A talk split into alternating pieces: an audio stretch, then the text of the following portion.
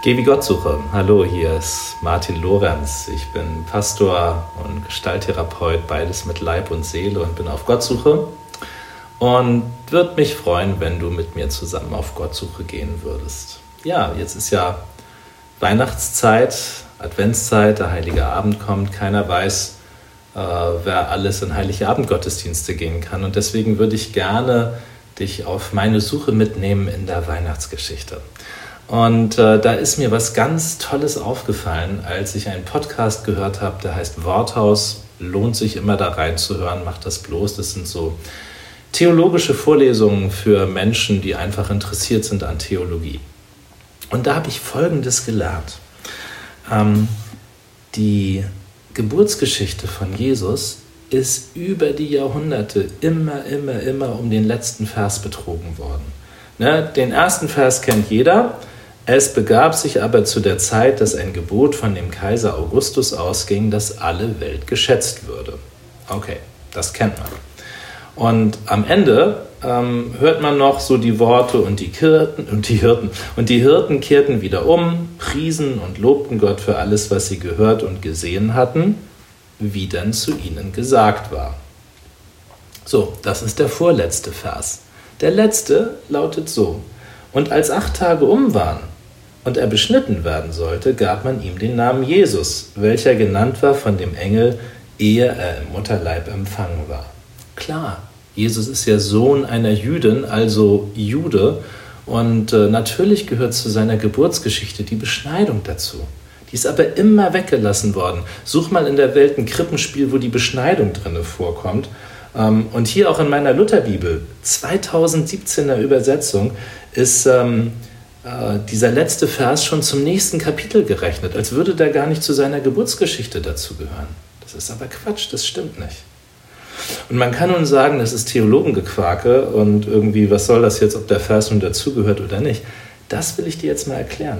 Wenn der Vers dazugehört, dann beginnt die Geschichte mit einem Namen und sie endet mit einem Namen. Sie beginnt mit dem Namen Augustus. Das war der mächtigste Mann der damaligen Zeit Augustus, nach außen viele Kriege, nach innen Pax Augustana, also äh, der, Friedischen, der Friede des Augustus. Ne? Die Römer waren ziemlich zufrieden mit ihm und äh, äh, der hat nun die mächtigste Tat begangen, die ein Mensch damals begehen konnte. Er hat alle zählen lassen. So, damit beginnt die Weihnachtsgeschichte.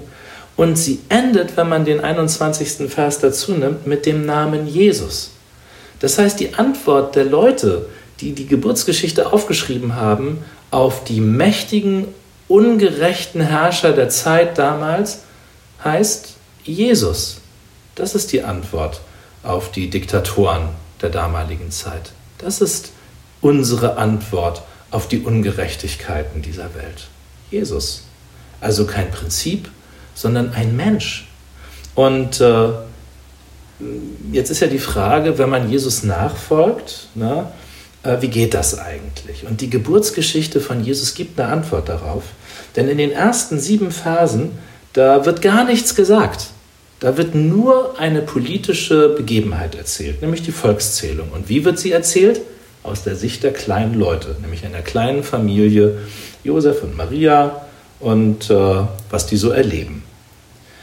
Die nächsten sieben Verse, deswegen ist der 21. Vers so wichtig, ne? die Geschichte ist dreigeteilt. Die nächsten sieben Verse, 8 bis 14, erzählen plötzlich von Engeln und es wird die ganze Zeit geredet und fürchtet euch nicht und euch ist heute Heiland geboren und so.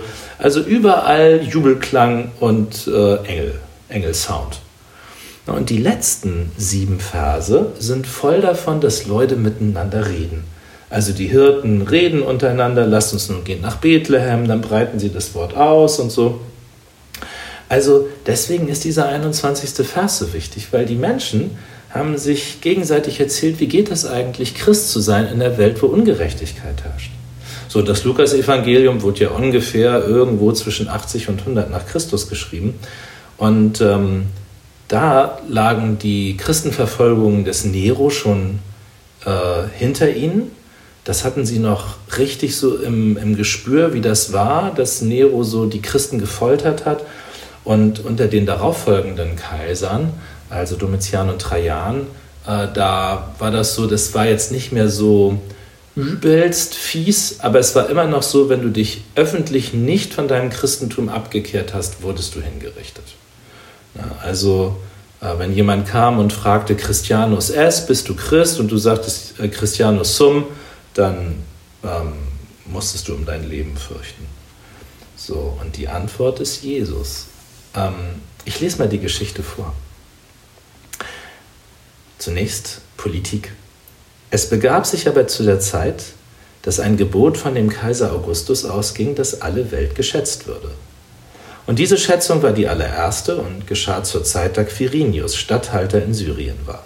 Und jedermann ging, dass er sich schätzen ließe, ein jeglicher in seine Stadt. Da machte sich auf auch Josef aus Galiläa aus der Stadt Nazareth in das judäische Land zur Stadt Davids, die da heißt Bethlehem, darum, dass er von dem Hause und Geschlechte Davids war, auf das er sich schätzen ließe mit Maria, seinem vertrauten Weibe, die war schwanger. Und als sie da selbst waren, kam die Zeit, dass sie gebären sollte. Und sie gebar ihren ersten Sohn und wickelte ihn in Windeln und legte ihn in eine Krippe, denn sie hatten sonst keinen Raum in der Herberge. Politik. Es wird einfach aus der Sicht der kleinen Leute erzählt, was gerade passiert. Die Volkszählung. Jetzt ist plötzlich gleich alles voller Engel und Gebet und Jubelklang.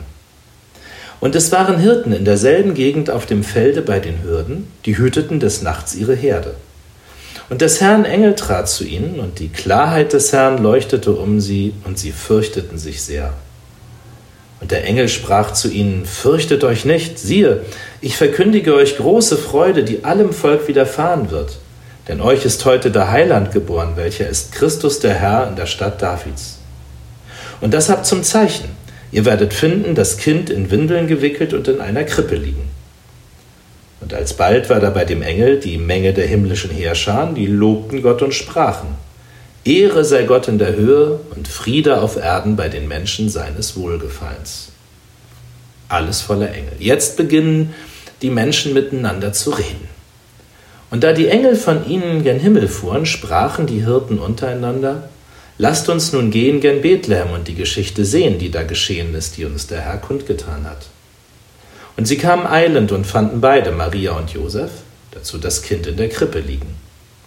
Da sie es aber gesehen hatten, breiteten sie das Wort aus, welches zu ihnen von diesem Kinde gesagt war. Und alle, vor die es kam, wunderten sich über die Rede, die ihnen die Hirten gesagt hatten. Maria aber behielt alle diese Worte und bewegte sie in ihrem Herzen. Und die Hirten kehrten wieder um, priesen und lobten Gott für alles, was sie gehört und gesehen hatten, wie denn zu ihnen gesagt war. Und als acht Tage um waren und er beschnitten werden sollte, gab man ihm den Namen Jesus, welcher genannt war von dem Engel, ehe er im Mutterleib empfangen war. Also was bedeutet es, Christ zu sein, sich in die Politik einzumischen, erster Teil der Geschichte, auf Gottes Stimme, auf den Engel zu hören, zweiter Teil der Geschichte, und es weiterzusagen, die Begegnung, den Kontakt mit Menschen zu suchen, so wie Jesus ein kontaktfreudiger Mensch war. Und was geben wir dann weiter, wenn wir den Kontakt zu den Menschen suchen? Es ist irre. Mitten in der Mitte der Geschichte in Vers 10, so richtig in der Mitte, steht der eine Satz, fürchtet euch nicht. Ja, und ich muss sagen, wenn ich die Geschichte auf diese Weise lese, dann ähm, geht es mir wie den Hirten. Ich fange an, mich zu fürchten, weil Christsein heißt nicht offenbar, sich so zurückzuziehen und, ähm, naja, einfach nur seinen Glauben im stillen Kämmerlein zu pflegen, sondern heißt offenbar hinzugucken, wo leiden die Menschen, hinzugucken und die Welt aus der Sicht der kleinen Leute zu sehen und dann rauszugehen und den Leuten zu sagen, fürchtet euch nicht. Mensch, das ist ja, also muss ich sagen, sehr fordernd ähm, und auch riskant und gefährlich, finde ich. Also, ähm, ja, ich finde es so, äh, ist natürlich ein oft genommenes Beispiel, aber ist natürlich so wie bei Dietrich Bonhoeffer, ne?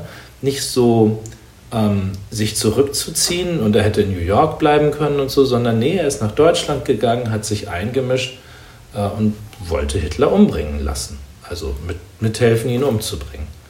ne, und äh, hat dafür gelitten und dafür äh, und dabei kurz vor seinem Tod die allerletzten Worte geschrieben, von guten Mächten wunderbar geborgen, erwarten wir getrost, was kommen mag. Gott ist bei uns am Abend und am Morgen und ganz gewiss an jedem neuen Tag. Okay, ist wirklich oft zitiert, aber für mich ist das eine Übersetzung für fürchtet euch nicht und das aus dem Mund eines Menschen, der diese Mischung, sich politisch interessieren, auf Gottes Stimme hören und zu den Menschen gehen, der das ernst genommen hat. Ja, also ich danke dir fürs Zuhören. Ist immer ein bisschen aufregend, wenn man Sachen zum ersten Mal macht. Meine erste Podcast, äh, mein erster Podcast-Beitrag. Und ähm, ja, freue mich äh, auf Reaktionen. Ähm, gerne an mich auch direkt lorenz.emmaus-norderstedt.de und ja, äh, ihr findet mich sonst auch auf Instagram, Pastor Martin Gottsucher oder auf Facebook äh, einfach Pastor Martin Pastor Lorenz. Okay, denn ähm, alles Gute und bis zum nächsten Mal, euer Martin. Bis dann, tschüss.